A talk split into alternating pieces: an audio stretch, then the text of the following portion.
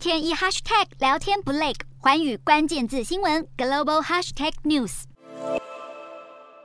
中国这几天的军事演习，有五枚飞弹掉进了日本的专属经济海域。冲绳县议会于是在九号上午一致通过决议，要向中国国家主席习近平以及中国驻日本大使两人寄送抗议声明。要求中方不要在冲绳近海进行任何军演，议会也将对日相岸田等日本官员送出相关意见书。不但有防卫大臣言辞谴责，日本执政党的外交部会长佐藤正久更是公开直指掉进日本专属经济区的飞弹，目的是要摧毁冲绳群岛的地面目标。日本政界有不少声音都认为，中国军演表面是针对台湾，但其实也是在瞄准日本。NHK 在九号公布超过一千人作答的民调，当中高达百分之八十二的受访民众认为，中国在台湾周边军军演对日本的安全保障会造成影响。似乎无论政界或民间，对台海周边局势都是忧心忡忡。